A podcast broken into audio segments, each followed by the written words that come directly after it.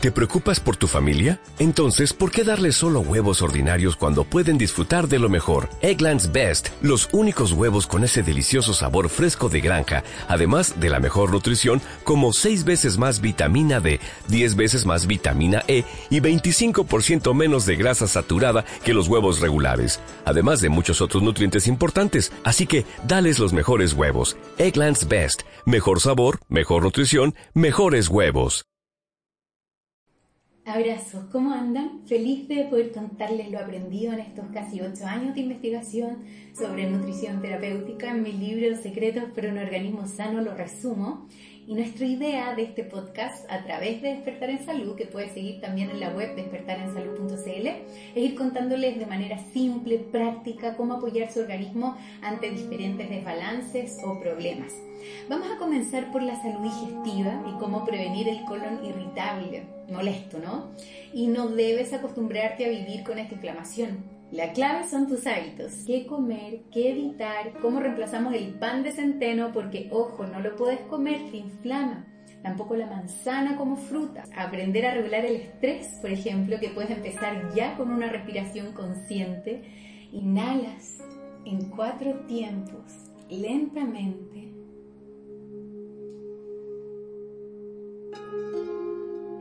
retienes y exhalas en cuatro tiempos lentamente. Iremos entregándote técnicas muy simples a lo largo de este camino al bienestar.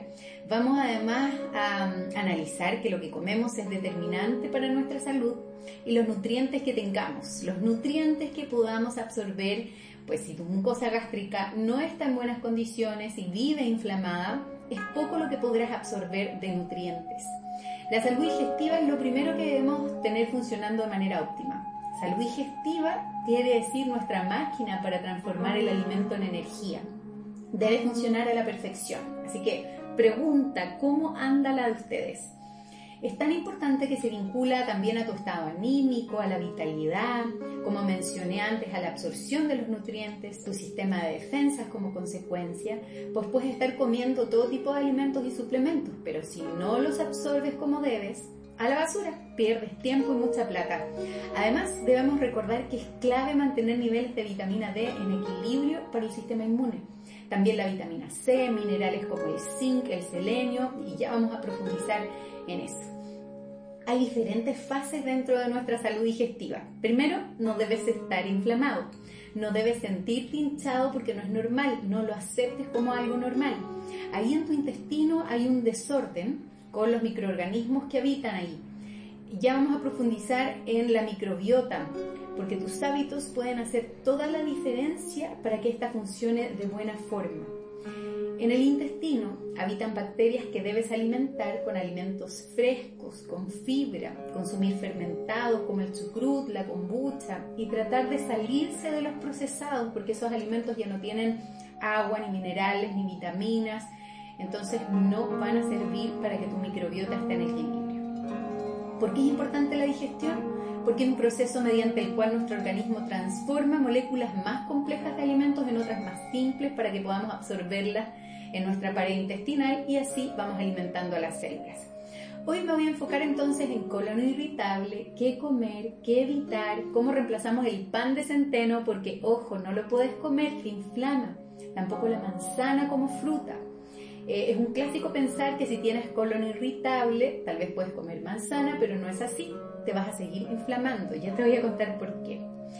Eh, entonces, el primer consejo, la relajación. El sistema digestivo está regido por el sistema nervioso. Cuando vas a comer, debes estar tranquilo, en paz, si no empeoras la digestión. Si hay algo importante de estrés, ¿no? Entrevista de trabajo, se va a cerrar tu estómago. También puedes tener diarrea si se altera el sistema digestivo. Si creemos que hay un peligro, si nuestro sistema lo percibe así, nos vamos a cerrar, nuestro estómago se va a apretar. ¿O has visto algún animal que son tan sabios, a un animal que en situación de peligro se ponga a comer en ese momento? No, solo nosotros. Así que no corriendo, ni estudiando, ni frente al computador o al televisor, discutiendo menos, No comer en situación de estrés porque genera mala digestión. Y ahí aplicar tal vez previo la respiración consciente si has pasado un mal rato, si sientes que estás un poco estresado, eh, para que puedas comer relajado. Segunda fase, la masticación. Es una parte física, ¿no? Hay secreción de jugos digestivos en la boca, ahí hay bacterias.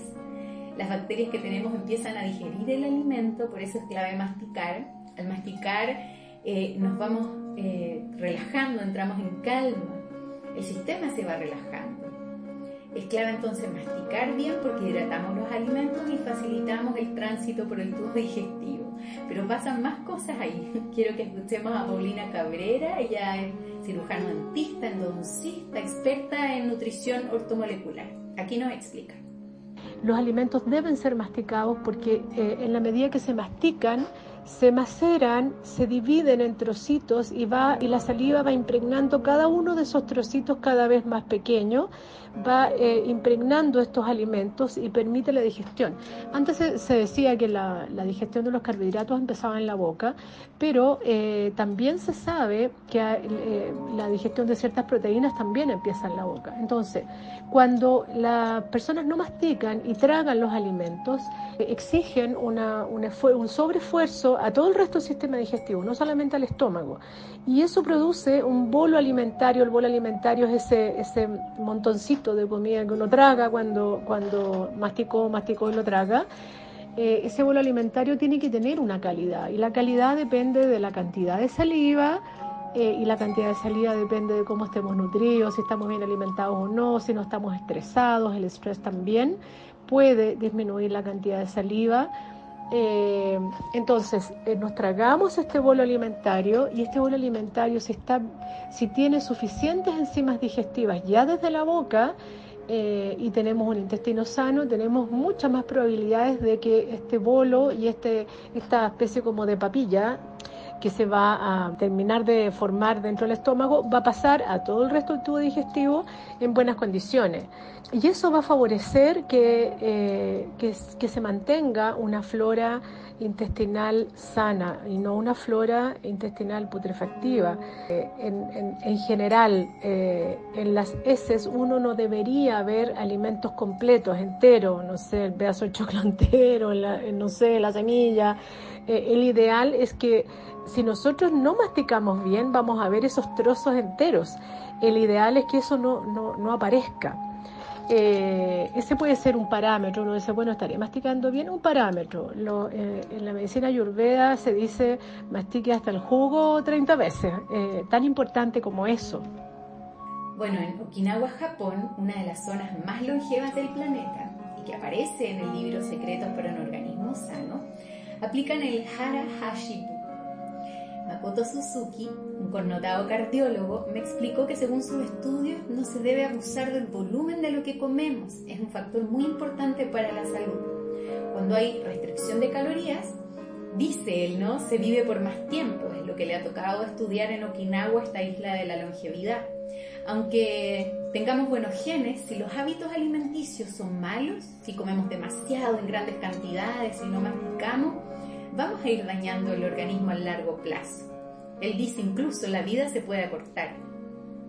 No se trata de quedar con hambre, pero sí de aprender a comer de manera balanceada, en calma, sin tragar para que sientas saciedad en el momento correcto. Y por eso es que la masticación es tan importante. Hay alimentos específicos que debes comer si tienes colon irritable y otros que definitivamente debes eliminar por un tiempo. ¿Qué puedes comer en cuanto a verduras? Brotes de alfalfa, bambú, zanahoria, apio, endivia, jengibre, porotos verdes, lechuga, zapallo, pimentón, acelga, tomate, zapallo italiano, nabos y el camote, que si bien es un carbohidrato, es un carbohidrato de absorción más lenta, así que te beneficia.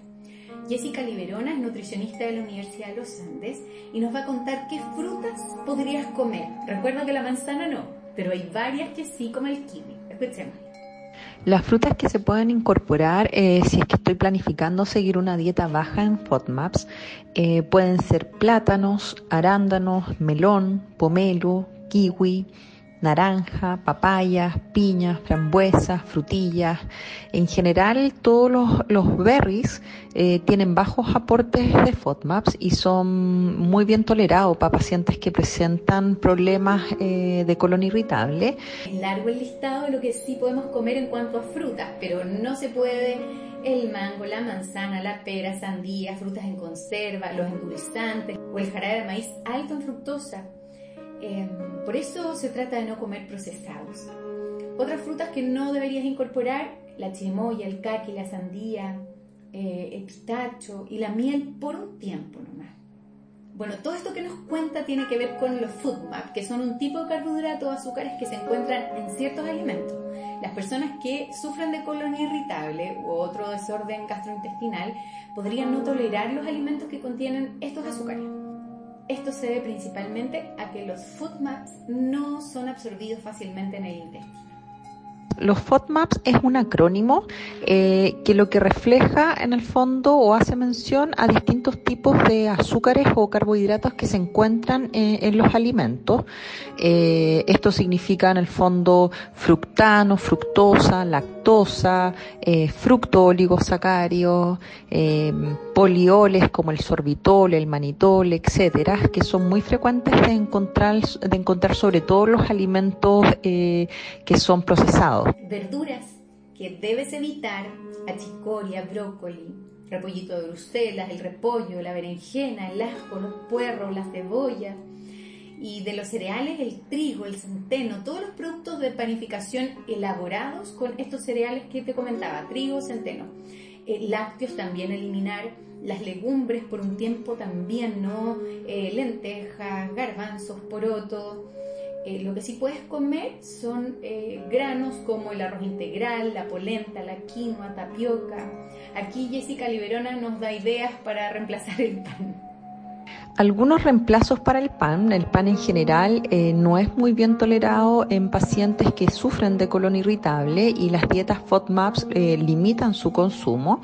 Entonces, algunas alternativas que nosotros eh, podemos indicar es utilizar panes a base de arroz como por ejemplo de, la, de harinas de quinoa o harinas de arroz y también en algunos casos se utilizan para pacientes que tienen mucha sintomatología, panes que son elaborados a partir de harinas libres de gluten eh, y en aquellos en donde la sintomatología no es tan aguda o no es tan eh, significativa, eh, pueden utilizar pan de masa madre. Pero siempre es importante en este tipo de tratamiento ir regulando y evaluando la tolerancia a las porciones de los alimentos. Ya, para que estés atento entonces, ¿qué síntomas vienen ante una mala tolerancia FODMAP? Eh, gases, disconfort gastrointestinal, distensión, hinchazón, sensación de como de mucha plenitud, náusea, dolor después de comer alimentos que contienen food Este fue un primer recorrido entonces por eh, todos los alimentos que podemos incorporar y que no debemos incorporar si tenemos colon irritable. Esto es por un tiempo, tú vas a ir sintiendo los beneficios de haber dejado ciertos alimentos ¿no? que te inflaman. En Rumbo Verde hay variedades de harinas saludables pensando en estos casos para que puedas reemplazar ¿no? por avena, polenta, quinoa, amaranto, tapioca, pan sin gluten, por cierto. Espero que les haya servido mucho. Eh, si les gusta, lo pueden recomendar y les recuerdo visitar despertarensalud.cl. Un abrazo apretado. Chao.